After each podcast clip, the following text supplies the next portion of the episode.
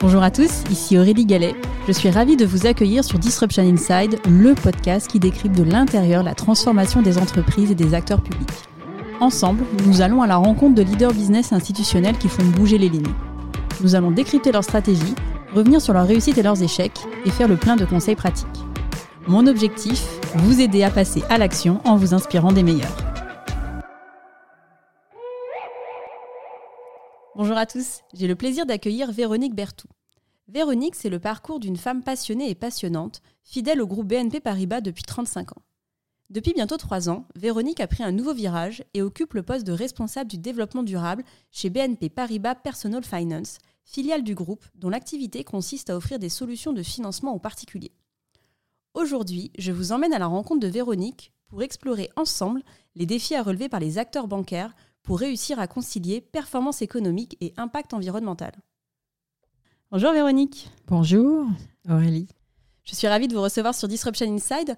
Pour commencer cet épisode, pouvez-vous revenir en quelques mots sur l'activité de BNP Paribas Personal Finance pour qu'on puisse bien situer votre terrain de jeu? Donc, euh, BNP Paribas Personal Finance, c'est euh, l'entité de crédit à la consommation du groupe BNP Paribas qui fait euh, qui distribue du, crédit aux, particuliers dans plus de 30 pays euh, à hauteur de 90 milliards euh, d'encours. Donc euh, c'est une entreprise qui est très connue en France avec sa marque CTLM et effectivement Personal Finance France est une grosse entité du groupe, mais c'est 18 milliards sur ces 90 milliards. Donc la présence internationale est très importante. Donc vous avez intégré donc le groupe BNP Paribas il y a, il y a 25 ans. Vous avez pris vos fonctions euh, chez Personal Finance euh, il y a combien de temps à peu près? En fait, j'ai intégré le groupe il y a 35 ans. 35 ans. 25 ans. Eh ben, alors. Euh, donc j'ai commencé ma carrière et j'ai fait toute ma carrière dans le groupe BNP Paribas, dans le groupe BNP Paribas qui s'appelait BNP à l'époque, et, et j'ai rejoint Personal Finance il y a 7 ans maintenant. D'accord. Et donc dans mon parcours, pourquoi je suis restée euh, si longtemps dans le même groupe euh, Parce que j'ai pu y faire des choses très variées. Euh, du, travail en agence classique qui a été mon premier poste à l'audit en faisant du marketing, du risque, la mise en œuvre du modèle BAL 2, de l'animation commerciale euh, et pour finir, donc chez Personal Finance, où j'ai occupé une euh, fonction tout d'abord de responsable des, ventes sur une région euh, assez importante de, PF. Et puis ensuite, donc depuis trois ans, responsable du développement durable qu'on appelle Positive Impact Business chez, chez, BNP Paribas. et donc voilà, alors, est-ce que vous pouvez revenir justement sur la, la, genèse de la création de ce poste euh, et comment est-ce que, euh, enfin, à quel moment en fait de votre parcours vous vous êtes dit que finalement c'était intéressant de prendre ce type, ce type de poste qui est un poste, on va dire, enfin, plus transverse aussi euh, dans l'entreprise? Est-ce que vous pouvez nous raconter l'histoire derrière la création de ce poste? Alors, en fait, je me sentais pas du tout prédestinée à m'occuper de, de, ce qui s'appelait encore quand je, je l'ai pris la RSE. Euh, et j'en avais, pour tout dire, une image euh, assez négative et euh, assez éloignée du business. Et ce qui m'a fait choisir le, poste, c'est essentiellement mon, patron, qui est toujours mon patron, donc Jean-Marie Bellafior, le, directeur général, des, un des directeurs généraux délégués de, de BNP Paribas Personal Finance, qui a souhaité d'emblée le positionner comme euh, un sujet de, stratégie d'entreprise et de transformation du, business. Et ça, c'est quelque chose qui m'intéressait beaucoup plus. Euh, et le développement durable, euh, c'est aujourd'hui un sujet de stratégie d'entreprise qui suppose vraiment une transformation en profondeur. Et c'est ça qui m'a fait puisque j'ai fait beaucoup de choses très différentes dans des métiers différents. Et à chaque fois, ce qui m'a motivée, c'est de faire des choses que personne n'avait fait ou qu'il fallait un peu créer, euh, imaginer, avec une feuille de route qui n'était pas forcément super claire au départ, mais avec une ambition qui, elle, l'était davantage. Et alors, qu'est-ce qu'il y a derrière la notion de positive impact business? Ben Donc, euh, derrière cette notion, il y a, euh, il y a tout ce qui concerne le développement durable, tout ce qui fait qu'aujourd'hui, une entreprise ne peut plus faire euh, du business, c'est-à-dire euh, euh, viser une performance financière.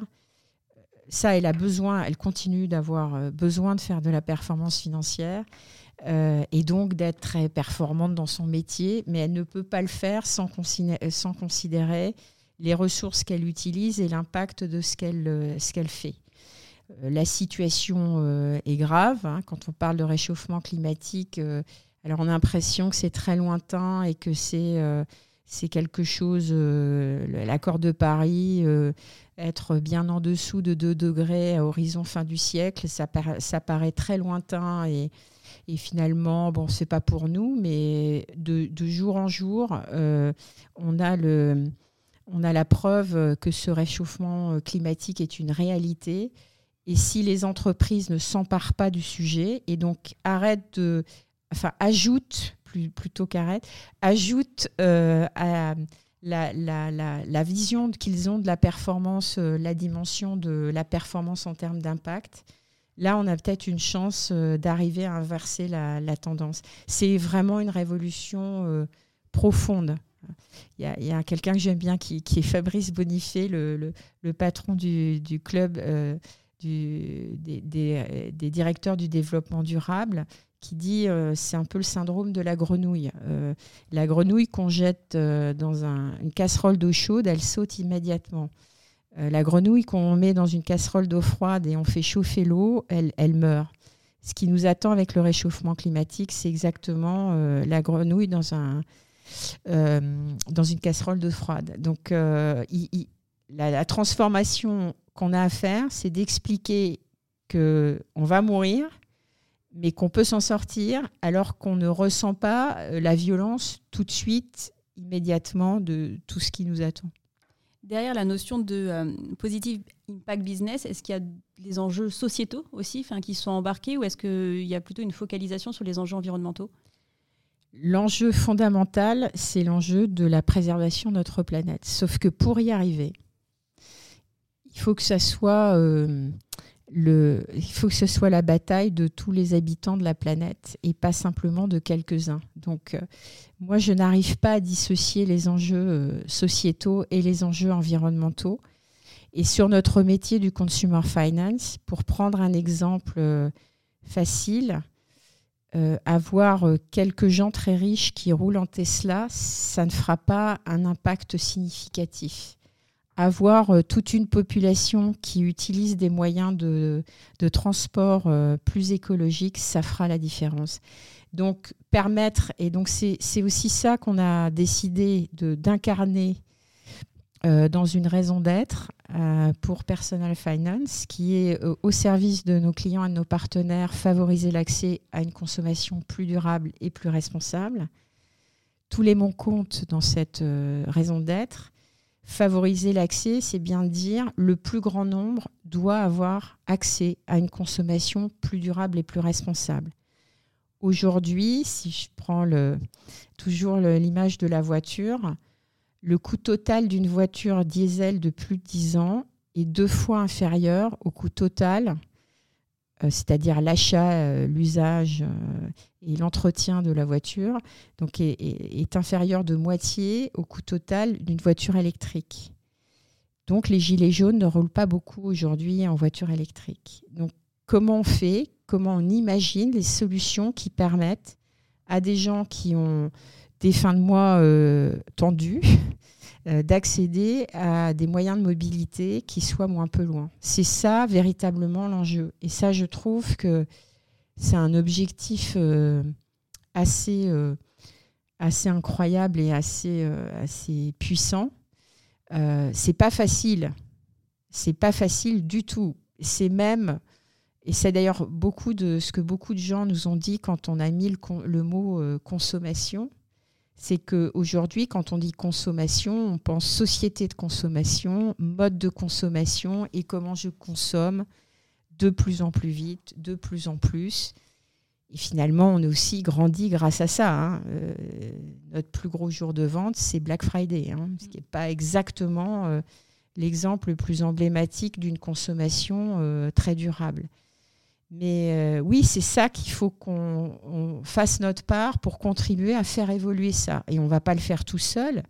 Et on est, on va pas imposer, enfin, on n'est pas des juges pour dire aux gens il faut faire ci et il faut pas faire ça, mais il faut les accompagner, euh, notamment en leur permettant d'avoir accès. C'est pour ça que le volet euh, favoriser l'accès est très très important.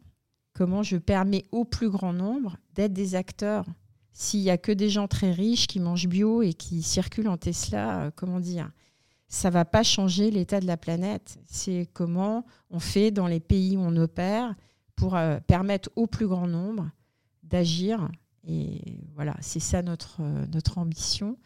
Elle est donc en encore une fois, elle est puissante, mais elle est extrêmement difficile. Donc on part aussi avec une, une certaine humilité. on sait que la route est longue et bon voilà, et qu'il faut qu'on embarque toute l'entreprise dans cette histoire qui, par certains aspects, peut sembler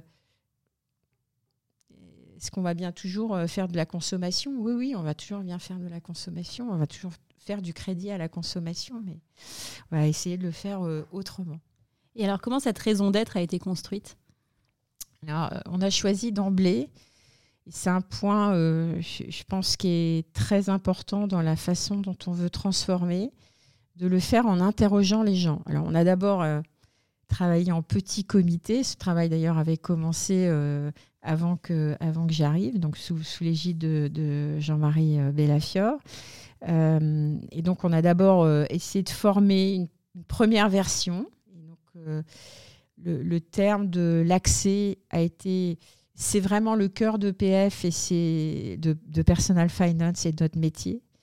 Euh, CTLM s'est créé après la guerre pour permettre euh, au, foyer d'acheter euh, la machine à laver le linge qui changeait la fille des femmes et qui était à l'époque qui coûtait plusieurs mois de salaire. Euh, donc on était vraiment dans l'accès pour le plus grand nombre des, moyens d'équipement qui permettaient de vivre, d'avoir accès à une vie pour les femmes en tout cas beaucoup plus simple. Hein. Personnellement, je me rappelle de l'arrivée de la première machine à laver à la maison. On était trois enfants et maman, ça lui a changé la vie. Euh, ben, c'est ça qu'on a permis. Donc ça, favoriser l'accès, c'était quelque chose qui. Puis après, on a beaucoup discuté. au début, on avait mis euh, une consommation durable et responsable. Et ensuite, sur ce, cette matière qui était déjà formée, on a, on a interrogé des gens dans l'entreprise et en dehors de l'entreprise. On a mené euh, plus de 250 interviews et on a demandé aux gens de réagir. Euh, et le, mouvement très fort, ça a été euh, favoriser l'accès, mais c'est nous ça. En tout cas, quand on parlait à l'interne, c'est nous. Ça nous dit quelque chose. Euh, consommation, ça c'est un mot qui gratte pour toutes les, pour, en partie pour les raisons que j'ai expliquées tout à l'heure. Et ensuite, il y avait le, le volet responsable et durable. Mais qui on est, nous, pour dire ça? Donc on va pas dire ça, on, va, on a ajouté le plus. On l'a fait aussi un peu plus court, plus ramassé. Le, euh, et puis aussi, on a voulu dire, euh, mais on le fait aussi euh, au nom de ceux avec qui on travaille tous les jours, qui sont nos clients et nos partenaires. On ne le fait pas tout seul, désincarné. On va le faire avec nos partenaires et pour nos clients et avec eux aussi.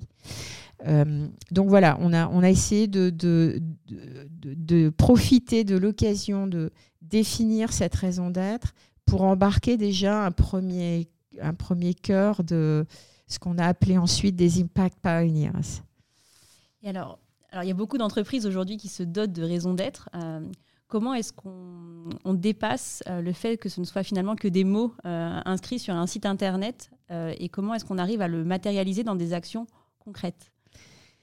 Alors ça, effectivement, euh, c'est important d'avoir euh, d'avoir cette raison d'être parce que c'est euh, ça vous donne ça, vous donne une direction. Pour reciter et reparaphraser Fabrice Bonifay, c'est la performance financière pour une entreprise, c'est l'air qu'elle respire. mais l'ambition et la motivation, elle vient de la vision qu'on a, de ce qu'on veut être, de, la mission qu'on se donne. Et c'est ça qui va être un, un moteur pour l'entreprise et pour ses collaborateurs. Ça, c'est très puissant pour les collaborateurs. Mais effectivement, une fois qu'on a dit ça, OK, ça veut dire quoi exactement? Donc là, on a fait deux choses parallèles euh, qui se sont nourries. On a déjà, on a d'abord fait travailler des groupes de volontaires sur euh, des thématiques de transformation de business. Donc on en a choisi euh, quatre. Deux thématiques étaient une très générale sur l'inclusion, une euh, sur l'inclusion, mais dirigée sur les, jeunes. Euh, et puis deux qui étaient plus sur euh, ce qu'on finance, et donc la transition énergétique dans l'habitat et la transition énergétique dans les transports et dans la mobilité, qui sont des, traditionnellement aussi des métiers de, de, PF. Donc on a, on a réuni des petits groupes, hein, c'était une dizaine de personnes, avec des sponsors qui étaient des membres du comité exécutif de PF, soit euh, patron de pays, soit euh, patron d'une fonction. Et puis on a fait, euh, on, a commencé à, faire de l'idéation. Ce qui est très marrant, c'est qu'au début, à vrai dire, tout le monde se demandait mais par quel bout je vais le prendre? Puis finalement, même un truc qui est pas simple, en se mettant ensemble, on arrive à trouver des idées, on arrive à trouver des choses. Euh, on arrive à se dire, mais oui, mais on pourrait prendre le problème parce que c'est aussi une façon de regarder une problématique d'une manière différente. Comme je le disais, l'inclusion, c'est quelque chose qu'on fait depuis euh, tout le temps. Euh, sauf que vouloir être inclusif, est-ce que c'était l'axe qu'on était en train de faire jusqu'à présent? Pas forcément. Et on s'est par exemple, sur les jeunes, rendu compte d'une chose qui semble idiote. Hein. Mais en fait, quand on interroge nos taux d'acceptation euh, sur une population jeune, donc sur des modèles assez classiques d'octroi euh, qui se qui, qui beaucoup sur euh, la permanence dans l'emploi, dans le domicile, dans la situation familiale. Par, par construction, ça écarte la population des gens plus jeunes et qu'en fait, on avait une vraie différence de, taux d'acceptation entre les jeunes et tous les autres. Alors, c'est c'est pas nouveau, sauf qu'on mettait pas des valeurs dessus. Et donc, commencer à regarder un problème euh, avec un angle différent, c'est commencer à entrevoir des solutions, parce que ça vous amène à vous poser des questions autrement. Et euh, donc ça, ça a été un premier, euh, et ça a été aussi euh, une façon d'embarquer à la fois des membres du COMEX et des collaborateurs qui étaient assez convaincus sur on peut trouver des solutions. Parallèlement à ce travail, on a fait aussi un travail de rédaction d'un manifeste qui soit un peu notre, notre roadmap de ce qu'on avait envie de faire. Et on s'est dit, ce manifeste, il doit, par rapport à la raison d'être que j'ai expliqué tout à l'heure, il doit d'abord expliquer pourquoi nous, on dit ça, qui on est pour dire on veut, au service de nos clients et de nos partenaires, euh, favoriser l'accès à une consommation plus durable et plus responsable. Et donc, on s'est dit, il faut qu'on explique pourquoi. Et donc, euh, l'histoire, euh, on s'est créé après la guerre pour, pour accompagner euh, les, grands changements. Et notre ATN, c'est de permettre au plus grand nombre. Ça, c'est notre, c'est fondamentalement notre pourquoi à nous. Euh, pourquoi pour nous c'est important Parce que c'est notre histoire et qu'elle se retrouve dans cette, euh, dans cette formulation de la raison d'être. Et puis ensuite, il fallait donner à voir aussi comment on voulait le faire. Et là, on a travaillé sur des engagements. Euh, c'est pareil, le premier, alors on l'a fait en, petits groupes. Et la première réunion, alors quels engagements on va prendre? Alors on est parti dans, différents sens. On a fait, euh, on a fait un travail euh, spécifique avec, avec certains, certains départements de, de l'entreprise. et donc on a structuré des engagements. Ces engagements, ils sont articulés autour de trois idées. Euh, être exemplaire comme entreprise et comme employeur, transformer l'entreprise et euh, ses business models, et agir dans la société dans nos domaines d'expertise, au-delà de ce qu'on fait dans notre business. la première famille, l'exemplarité comme employeur et comme entreprise, comme la, dernière, celle de agir dans la société au-delà de notre business, dans nos domaines d'expertise, sont plutôt les, les domaines euh, traditionnels de la RSE, c'est-à-dire euh, euh, l'aspect social et l'aspect philanthropie sociale, impact moi sur moi, quel impact j'ai, et puis l'aspect philanthropique. Ce qu'on a, c'est pour nous quelque chose de très important les trois, les trois domaines se nourrissent. Pour faire la transformation de l'entreprise, les premières personnes que je dois embarquer, ce sont les collaborateurs.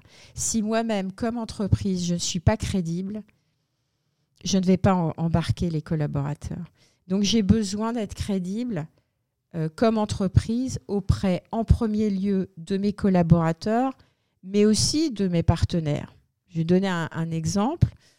On a travaillé assez rapidement avec notre CIO euh, sur, euh, et qui a lancé un programme maintenant qui s'appelle Positive IT euh, sur la transformation de l'informatique. Et quelles questions on se pose? Au départ, lui-même et ses équipes, ils avaient la volonté, mais là aussi, par quel bout je, je le prends?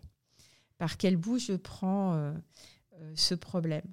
Et donc, euh, pas à pas, ils ont, ils ont fait un certain nombre de, de, propositions qui sont en train de mettre en œuvre. Et ça, euh, nous, euh, dans notre métier, on vend aussi du matériel électronique. Et donc, aller voir des partenaires qui vendent de l'électronique et leur dire, mais regardez, voilà ce que nous, on a fait, nous sur nous. Qu'est-ce que vous pourriez faire, vous aussi? Enfin, comment on pourrait avancer ensemble sur ce sujet? Donc euh, l'exemplarité euh, comme entreprise et comme employeur, elle est clé pour les, pour les collaborateurs en premier lieu, mais aussi pour les partenaires. Et, ensuite, sur le volet philanthropique, on s'aperçoit qu'on fait beaucoup de choses, mais qu'en fait, c'est très, c'est très dispersé dans plein de domaines différents et que finalement, on est euh, d'abord on fait des choses qui sont pas forcément très visibles. À la limite, c'est pas très c'est pas très très grave puisqu'on les fait, c'est bien, on participe. Et il faut aussi que c'est un sens par rapport à qui on est. Euh, je vais donner un exemple. Demander quelques centimes sur un arrondi de, euh, un arrondi de, facture, hein, ce que de plus en plus de, de, de retailers font, par exemple. C'est intéressant, mais le client, il ne sait pas où va son argent, il ne sait pas à quoi ça sert. Nous, on s'est dit qu'il fallait que les domaines de philanthropie dans lesquels on agissait, on ait une certaine limite, euh, une légitimité. On s'est dit, voilà, il y a l'éducation financière, pour nous, c'est quelque chose de très, très important. Et, il y a aussi un, autre sujet qui est très important, c'est l'inclusion numérique. Et tout ça, évidemment, il euh, faut qu'on porte aussi la voix sur la consommation plus responsable parce que c'est ça qu'on a envie de faire.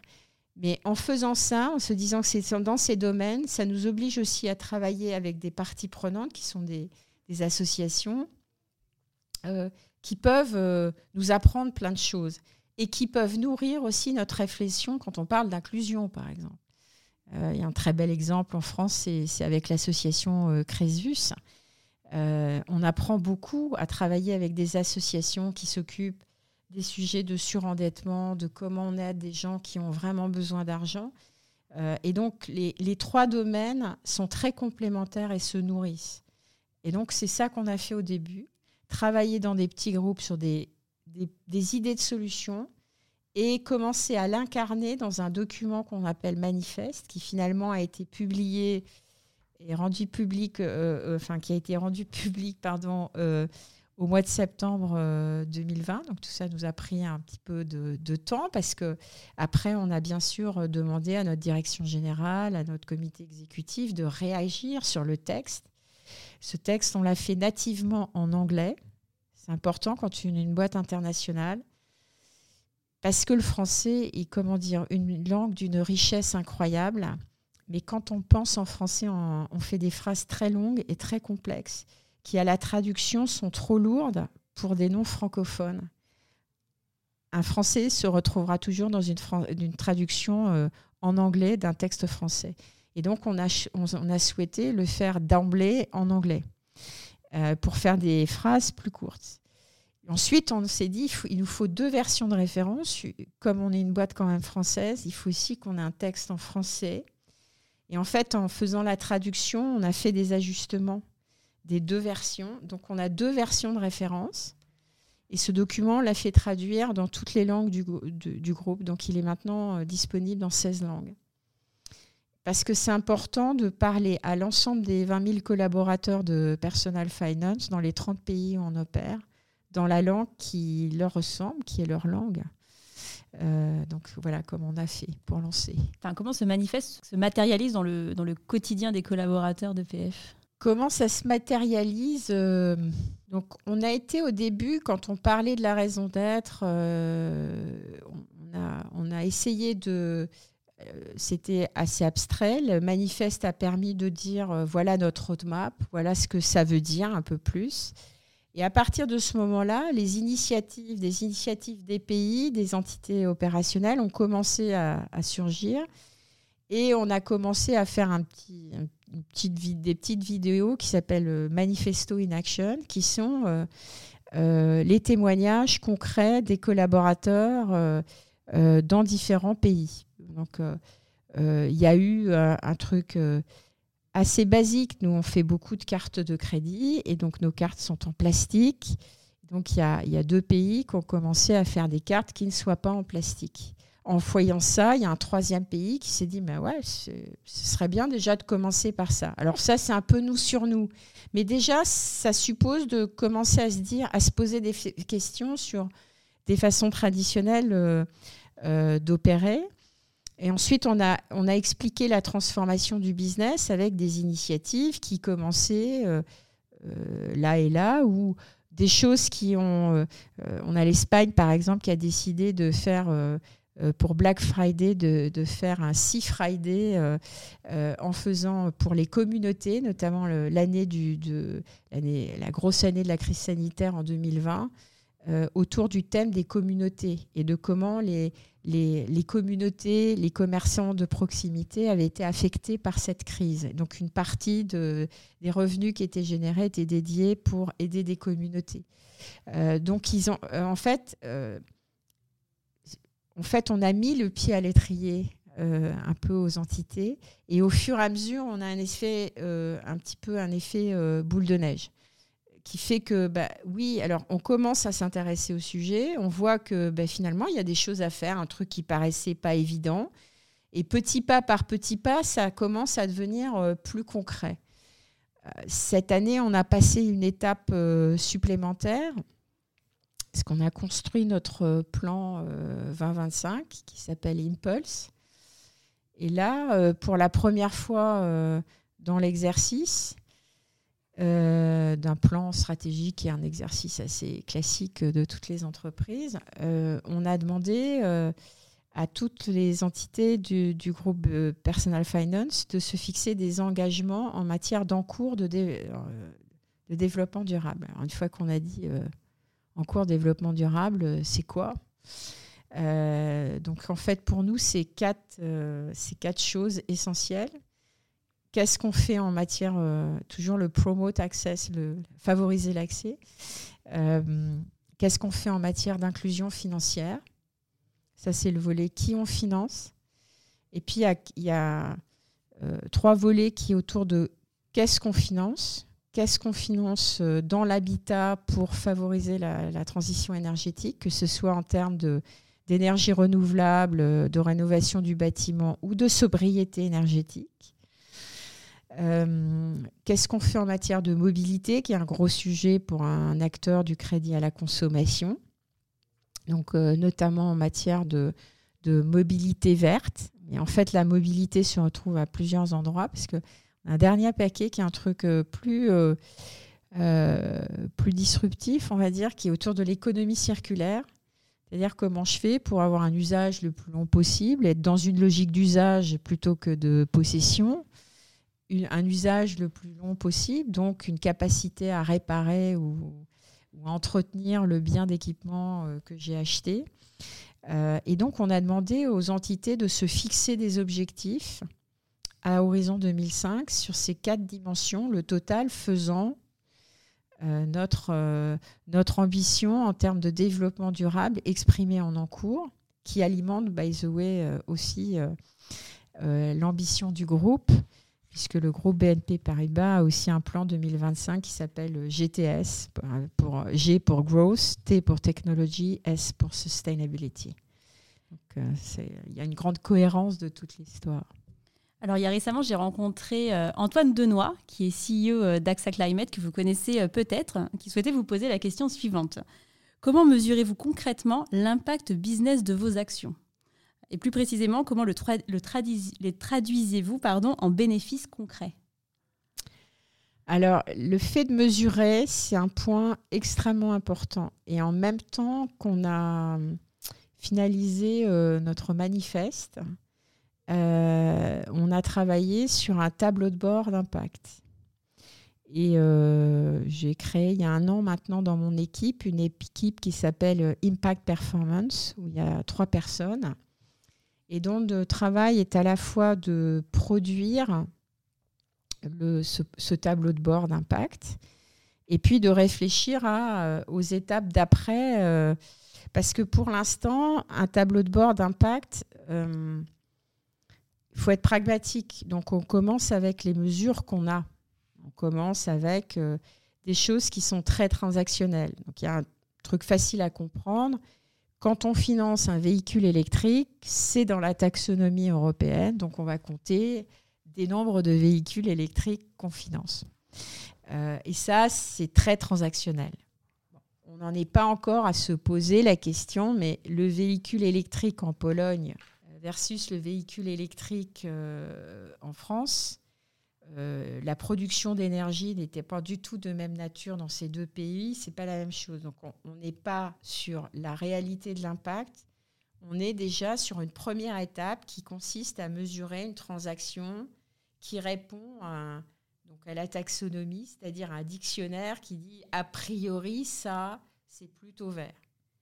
Quand je fais pareil du financement de panneaux photovoltaïques, je dis bah, je finance des énergies renouvelables que les panneaux photovoltaïques aient été construits euh, en Chine par des enfants et traverser la planète et une durée de vie euh, assez courte n'est pas pris dans l'équation.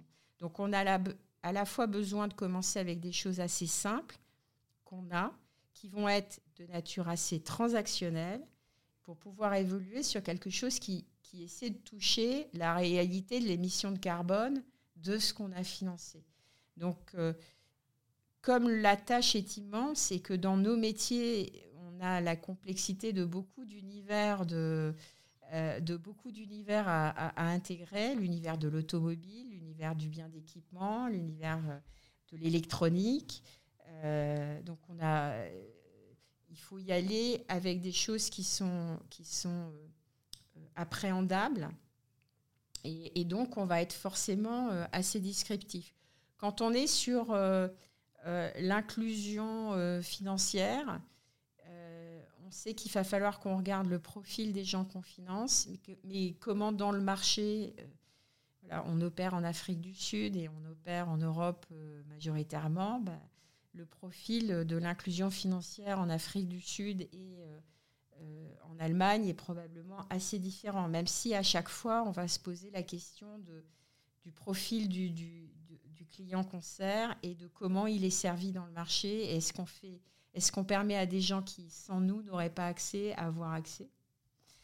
Euh, Donc on va qualifier ça et on va qualifier aussi pourquoi on le fait. C'est pas tout à fait pareil de financer les études euh, de quelqu'un et de financer euh, l'accès à une mobilité plus verte et de, et de financer un achat d'équipement plus, de grande consommation dont l'intérêt est pas, tout à fait euh, s'inscrit pas tout à fait dans l'idée de accès à une consommation plus durable. Donc euh, l'idée c'est pas c'est on va apprendre euh, et pour apprendre et pour définir ces grandeurs, notamment l'économie circulaire et l'inclusion, on va pas le faire tout seul. Alors on le fait bien sûr à l'intérieur du groupe BNP Paribas, parce qu'on n'est pas les seuls à se poser cette question, donc on essaie aussi de maximiser le potentiel euh, du groupe. Mais on le fait aussi, on va le faire aussi en discutant avec des partenaires, avec des, associations qui vont nous éclairer, qui vont nous dire non mais attends là, tu es en train de compter un truc à l'envers. Tu...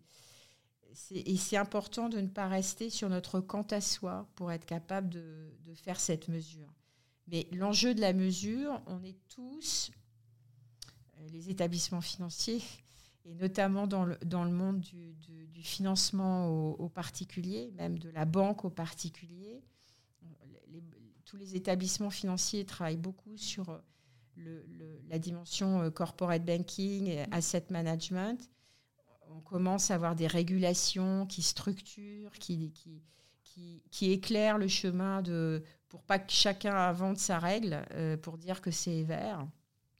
Euh, on part de plus loin euh, et, d'une matière qui est aussi assez, parfois assez complexe, euh, qui suppose de la, donnée assez fine euh, qu'on n'a pas forcément. Hein. On fait pas, quand on finance une voiture en direct pour un client, on ne lui demande pas forcément tout le détail de, de, la voiture qu'il a. Est-ce que c'est une voiture thermique? Est-ce que c'est une électrique? Euh, quel âge elle a, etc. Donc il faut qu'on trouve les moyens d'acquérir cette information sans polluer euh, l'expérience client, en, lui donnant aussi euh, une idée de que cette information a une valeur, pas simplement pour nous, mais pour lui aussi. voilà, donc c'est c'est aussi quelque chose qu'on fait pas à pas, mais c'est c'est une très bon c'est un très bon point la question d'Antoine. Merci Antoine parce que on ne peut pas dissocier l'ambition de la mesure. C'est pas possible. Ça fait partie de, euh, euh, de l'exercice euh, qu'on se donne. C'est-à-dire que qui ne mesure pas ne voit pas ses progrès. Même si l'instrument peut être imparfait au départ. Il faut accepter son imperfection, il faut travailler à sa sophistication, au fait que d'autres gens puissent venir le voir et le questionner et nous aider à le faire évoluer. Euh, c'est pour ça qu'il faut être, euh, il faut balancer les choses entre euh, le truc parfait qu'on aura dans 10 ans et comment on commence. Parce qu'il faut commencer. Il faut commencer à mesurer. Quel est le bilan que vous tirez de votre action depuis trois ans? Chaque année qui passe, je termine l'année en me disant j'aurais signé d'avance pour dire qu'on était là. Donc euh, j'ai conscience qu'on a ouvert quelque chose, enfin que la route est longue, hein, on a encore beaucoup, beaucoup de choses à faire. Mais chaque jour, chaque année qui passe, euh, on a franchi une étape supplémentaire. première année, c'était c'était la raison d'être et puis les groupes de travail. Ensuite, on a travaillé sur le manifeste, on a construit notre tableau de bord. J'ai pas dit le montant, mais c'est 20 milliards d'encours quand même qu'on imagine euh, à horizon 2025, soit 15% de nos encours à cette date. Euh, et on part de moins de 3%. Alors là-dedans, donc c'est une ambition euh, énorme en fait, et qui peut faire peur d'ailleurs, qui, qui Comment on va faire. En fait, on l'a construite vraiment, et ça, c'est ma grande fierté. Je pense que la plus grande fierté, c'est que ce n'est pas l'ambition d'une équipe qui est en charge du sujet, c'est l'ambition des entreprises qui composent euh, Personal Finance, et donc de chaque euh, pays qui s'est dit finalement, qui a, pour faire cette ambition, qui s'est dit, mais finalement, dans ce que je fais déjà, il y a des choses, c'est un peu comme Monsieur Jourdain, je le fais déjà, mais je le qualifie pas bien, je sais pas bien le qualifier, mais il y a des choses que je fais déjà. Et donc, euh, et puis j'ai déjà des projets qui, va, qui vont alimenter ça. Puis à la dernière dimension, c'est d'arriver à faire des choses plus disruptives, plus euh, ça on n'a jamais fait. Euh, exemple C2C, C2C financing. Pour l'instant, les établissements financiers, on n'y est pas, mais c'est quelque chose. On se dit, bah, il faut qu'on y soit parce que c'est, on est dans l'économie circulaire, on est dans le. Voilà. Et donc, tout ça, ma grande fierté, c'est que c'est plus l'affaire d'un petit nombre, d'une personne et d'une équipe, c'est l'affaire d'une entreprise. Donc, on le voit au travers de la taille des ambitions qu'on s'est données. et qui est né de leur remontée. C'est, moi, j'avais dit, euh, j'ai fait un rêve, je voudrais qu'on soit entre ça et ça. ils, sont, ils, ont fait euh, plus, enfin, ils ont fait ce que j'avais en tête du rêve, et mais c'est leur chiffre. Et puis, il y a un autre élément dont je suis très, très fière, c'est que quand on demande aux collaborateurs euh, dans nos enquêtes avec les ressources humaines, dont je n'ai pas assez parlé, parce que travaille vraiment très c'est très important le travail euh, continu avec euh, le département des ressources humaines sur ces sujets pour accompagner la transformation. Mais on a posé une question sur la connaissance de la raison d'être. 90% des collaborateurs du groupe, c'est 20 000 personnes quand même, euh, disent connaître la raison d'être. Et surtout, 83% disent qu'elle est assez concrète pour être mise en œuvre. Donc ça veut dire que c'est, on n'est pas au bout du chemin. Donc Ma vraie fierté maintenant, c'est que c'est plus l'affaire que de moi, c'est l'affaire de tout le monde. Et alors, sur quel levier est-ce que vous agissez pour transformer des pratiques? Ben, En fait, je m'appuie euh, en fait, un peu dans, la manière dont j'ai raconté un peu toute notre histoire. Euh, je, m'appuie sur les gens qui font vraiment, en fait, les sachants. Euh, et vous ai parlé de Positive IT. Ils ont lancé un programme, ils ont plein d'idées, ils ont fait des choses. Moi, j'en aurais même pas rêvé. Parce que, en fait, c'est devenu leur sujet et donc ils, travaillent sur quelque. La, transformation. Alors, je crois qu'il y a, euh, dans les règles que je m'étais données, quand je suis arrivée, on m'a dit euh, Ah bon, alors tu vas interdire des choses. si je commence par interdire, c'est un peu un tue l'amour. Et euh, moi, j'ai besoin, sur un sujet qui n'est pas facile, de donner envie. Donc, pour donner envie, faut que je m'appuie sur les gens que j'ai déjà plus à convaincre. Donc, les gens qui, sont pas, qui, se rendent compte qu'il faut vraiment qu'on fasse quelque chose. C'est pour ça qu'on a beaucoup travaillé avec des volontaires. Et euh, je l'ai pas dit, mais même dans le choix des sponsors, c'était des membres du COMEX qui m'ont dit oui, moi je suis d'accord pour être volontaire. Donc, les membres du COMEX, ils ont dit oui, voilà, je choisis ce thème-là. Euh, et donc, euh, euh, donc, il y a le fait de dire je, j'embarque les gens avec des, choses positives et j'embarque, je, m'appuie sur des gens déjà, qui sont déjà convaincus. Et donc eux-mêmes qui, ont, qui vont se mettre dans une logique de transformation.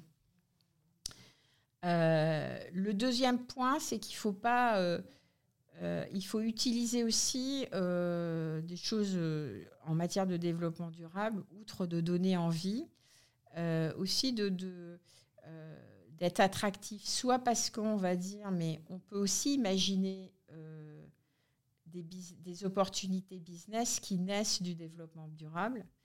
Il y en a une qui est très évidente pour nous, c'est la rénovation énergétique du bâtiment. Il y a énormément de choses et en plus la régulation va beaucoup nous y aider. Sauf que c'est d'une complexité pour le.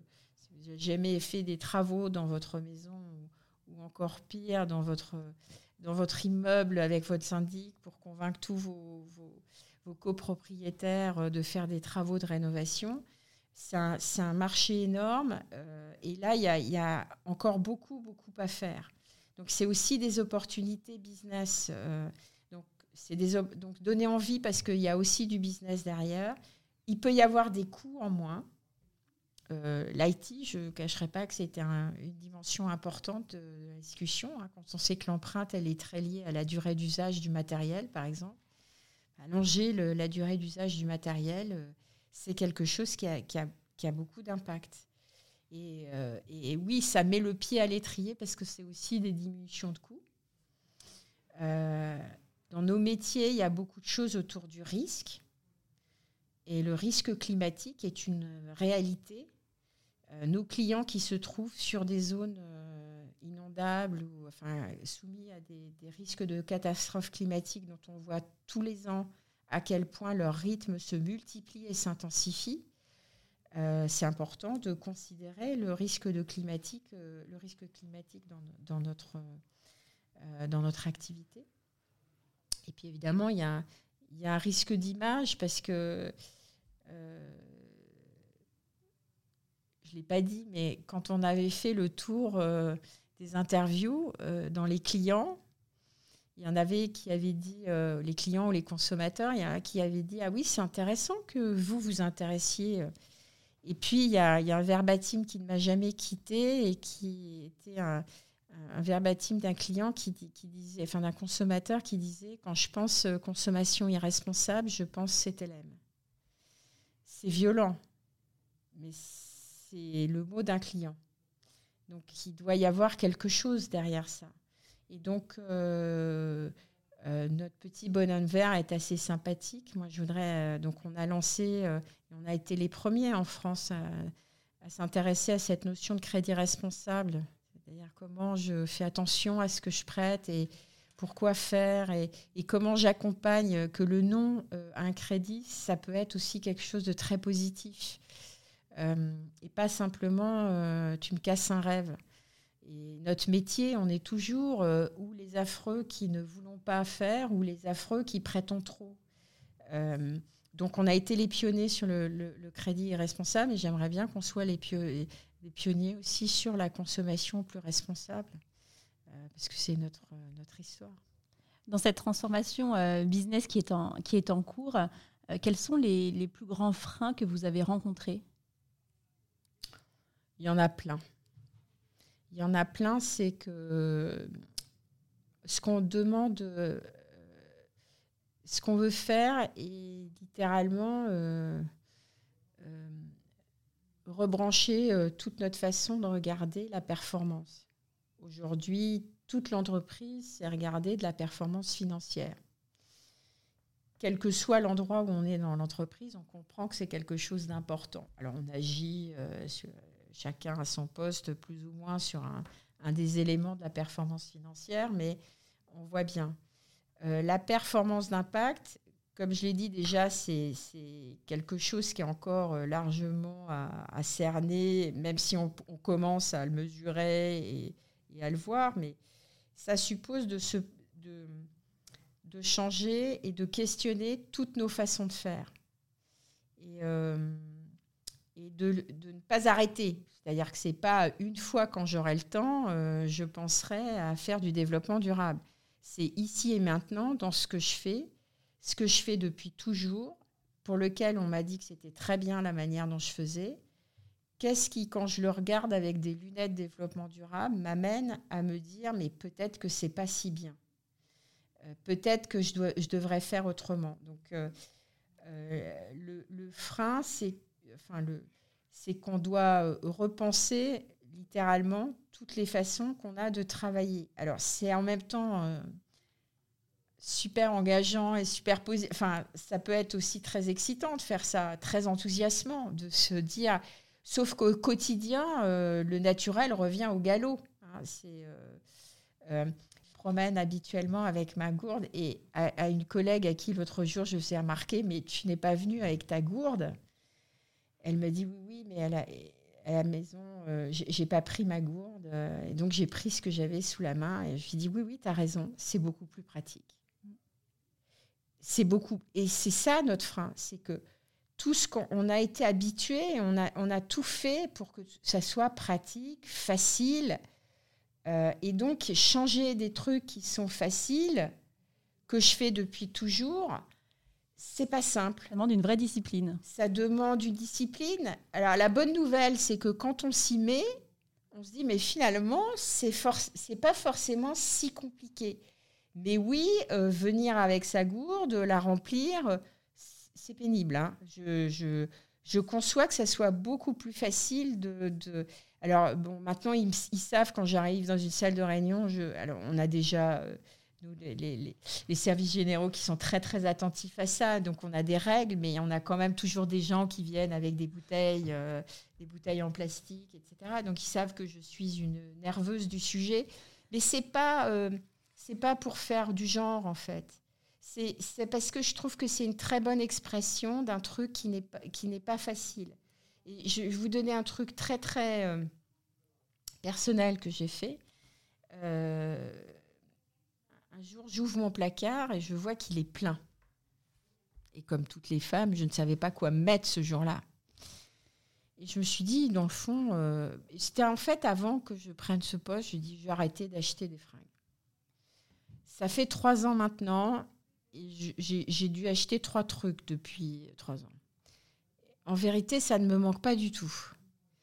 Et en fait, dans l'absolu, alors quand je dis ça à mes copines, mais tu arrives vraiment, euh, comment tu fais?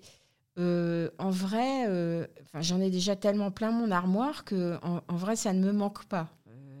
Vraiment, enfin, je j'ai aucun mérite. Hein, je raconte ça, voilà, absolument aucun mérite. Bon, euh, c'est vrai que travailler mon compost à la campagne, c'est un peu plus pénible, mais euh, mais en même temps, ça m'amuse terriblement et ça fait hurler de rire toute ma famille parce que je trimpale en effet mon compost euh, de Paris à la campagne parce que j'ai la chance d'avoir une maison de campagne. Et donc, je mets mon compost à la campagne parce que je n'ai pas trouvé encore de point de compost dans Paris. Il y en a pas assez. Euh, mais euh, voilà, alors ça, c'est, je, vous parle de choses qui, parlent à tout le monde parce que ça, c'est la vie personnelle, mais, dans le travail, c'est pareil. C'est pareil. On a pris des habitudes de regarder toujours les choses. C'est pour ça que la première étape, c'est, euh, le questionnement. Le deuxième truc difficile, le frein, c'est qu'il faut avoir mais absolument énormément de résilience parce que on peut croire que le truc est gagné et il y a un événement qui se passe, il y a quelque chose qui se passe et, euh, il y a une nouvelle personne dans, une organisation, il y a un événement, la crise sanitaire. Alors la crise sanitaire a été les fois euh, euh, a, beaucoup aidé à la prise de conscience sur les sujets de développement durable.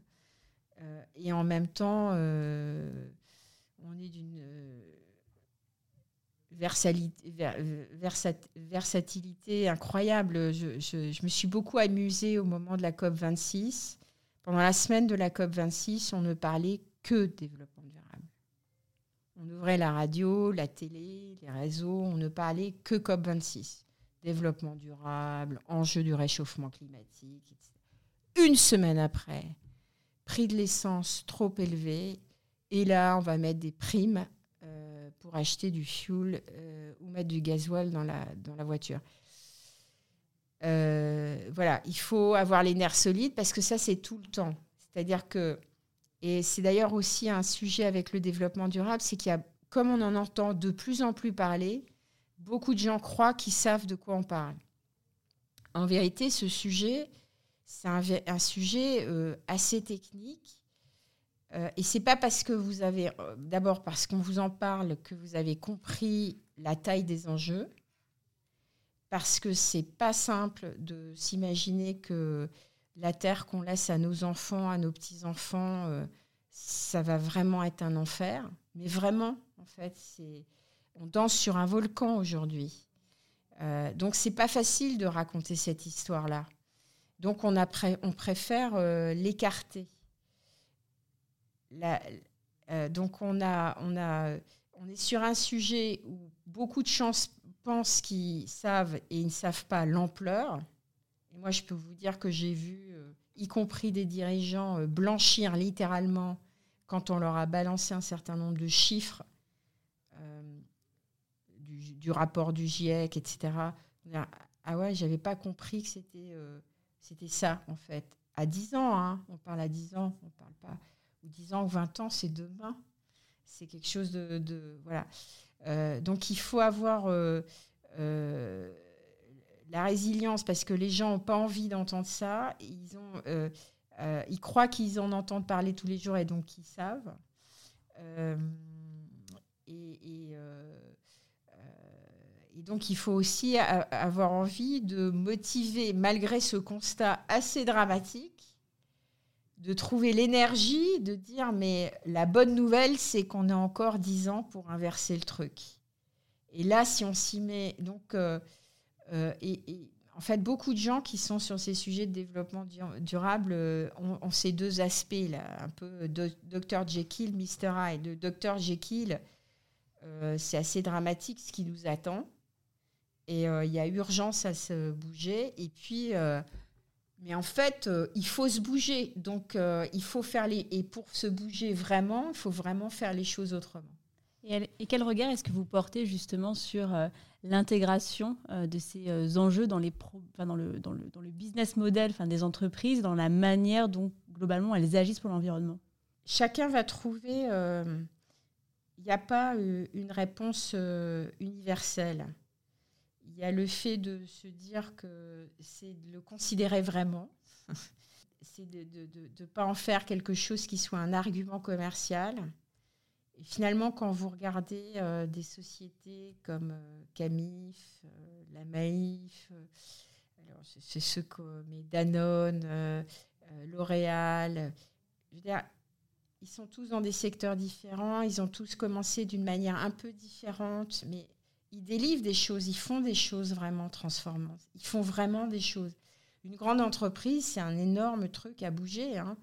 Euh, donc, euh, euh, notre patron, Jean-Laurent Bonafé, le patron du groupe, il, dit finalement, depuis la COP 21, peut-être que les entreprises ont fait plus de trajets que les gouvernements. C'est pas totalement faux. Les entreprises se sont vraiment emparées du sujet. Alors, pas toutes, pas, toutes avec la même euh, volonté, le même acharnement, mais il y en a beaucoup. Euh, mais parce qu'elles sont lucides aussi sur leur propre avenir, parce que simplement euh, gagner dans un monde qui perd, tout le monde a perdu. Hein, c'est, je cite aussi Jean-Laurent Bonafé ici, mais voilà, il n'y a pas d'entreprise qui, qui gagne dans un monde qui perd. Et donc pour vous, pour, terminer cet épisode, euh, quelles sont les raisons d'être optimiste? C'est qu'on a encore dix ans pour tout changer et qu'il y a beaucoup de gens et qu'il y a beaucoup d'énergie autour de ce sujet. C'est un sujet qui fait euh, l'énergie positive euh, hallucinante qu'elle qu'elle génère. Moi, ça me donne la pêche tous les matins quand je discute avec les gens qui ont vraiment envie de, de faire la transformation, c'est formidable. Et c'est un, puisque le thème c'est la transformation, euh, c'est la, disruption. Euh, la disruption, elle est autant dans le, ce qu'on délivre que dans la façon de le faire. Et ça, c'est un, thème sur lequel euh, l'énergie collective est puissante. Alors pour les dernières minutes de cet épisode, Véronique, je vous propose de piocher dans la boîte à questions. Alors, Véronique, je viens de vous remettre deux paquets de cartes. Alors, j'ai euh, des cartes avec des questions euh, business et des cartes avec des questions plus personnelles. Alors, je vous laisse en piocher deux de chaque paquet et me les remettre.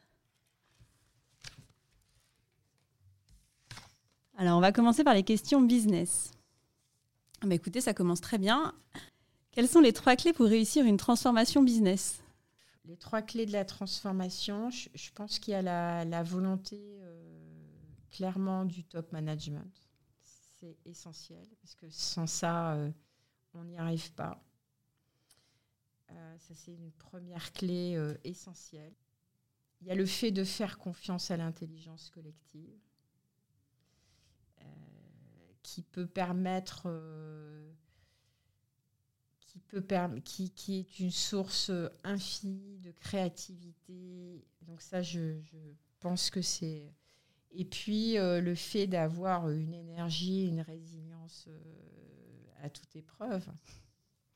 Deuxième, deuxième question, comment voyez-vous votre industrie dans 10 ans? Euh, J'ai du mal à me, à me projeter sans projeter personal finance.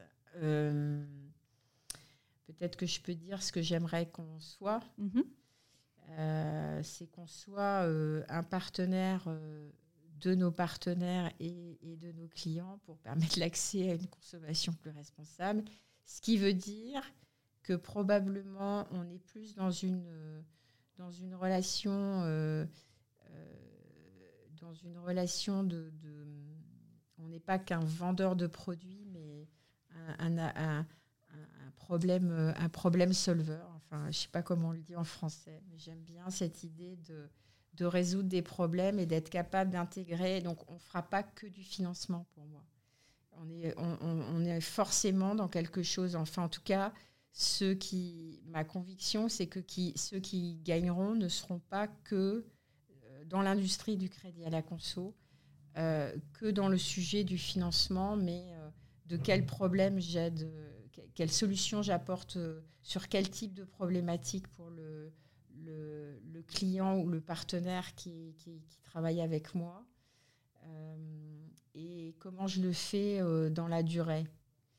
Parce que si on parle de client particulier, ben, ce n'est pas la même chose quand on est jeune, quand on a des enfants, quand on part à la retraite, euh, à toutes ces étapes de vie, euh, ben on se transforme aussi, nous, finalement, et nos besoins aussi évoluent. Et donc, euh, je pense qu'on et je pense que si le, le, le, sujet du contenu sera très important. Donc, l'information, comment je, je, parle aussi, je je suis dans une relation plus que dans un dans une relation plus que tu as demandé un truc, je te donne un truc.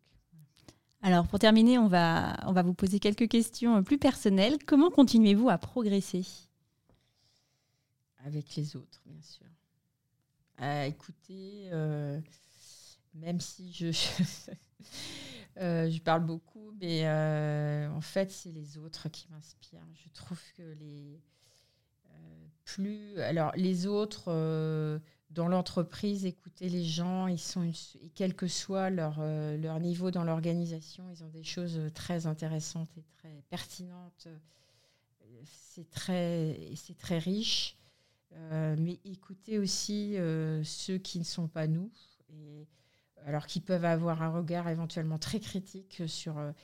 enfin, le crédit à la consommation, c'est pas un secteur qui a une presse extraordinaire je trouve que c'est important d'écouter aussi ceux qui en ont une, euh, image, euh, enfin, qui, en ont une image très négative, euh, mais, sans aller vers l'outrage. Écouter d'autres industries, c'est très intéressant, parce qu'on apprend beaucoup aussi. Allez, dernière question. Avez-vous des rituels pour rester en forme et tenir à ce niveau de responsabilité dans la durée? Alors j'en ai un qui est très important pour moi, c'est euh, de venir à pied au travail. Alors avec le télétravail, je le fais un peu moins parce que je, suis plus souvent à la maison, mais je viens et j'ai la chance de, de ne pas habiter euh, trop loin, mais c'est quand même euh, en tout 1h10 aller-retour. Et donc, ce moment de marche pour aller au travail, d'abord me permet d'appeler ma maman tous les matins. C'est vachement important. M'assurer qu'elle va bien et que sa journée se présente bien. Et je lui raconte ma journée aussi. Donc, euh, euh, mais aussi un peu de. C'est un sas. Ça me fait du bien. Euh, ça fait faire un tout petit peu de sport, quand même. Un peu d'exercice physique. Ça ne coûte rien. Ça ne dégage pas de carbone. donc, c'est top. Euh, merci beaucoup Véronique. Euh, peut-être dernier, dernier point, euh, si on souhaite suivre votre actualité ou suivre bah, vous personnellement, vos actions, sur quel réseau est-ce qu'on peut vous trouver? Alors, on peut me trouver sur LinkedIn et sur Twitter, mais le compte Twitter n'est pas très, très actif depuis quelques temps, mais plutôt sur LinkedIn. Très bien. Bah, écoutez, c'est noté. Merci beaucoup, Véronique. Merci. C'est la fin de cet épisode. J'espère qu'il vous a plu. Pour m'aider à faire connaître le podcast, c'est très simple.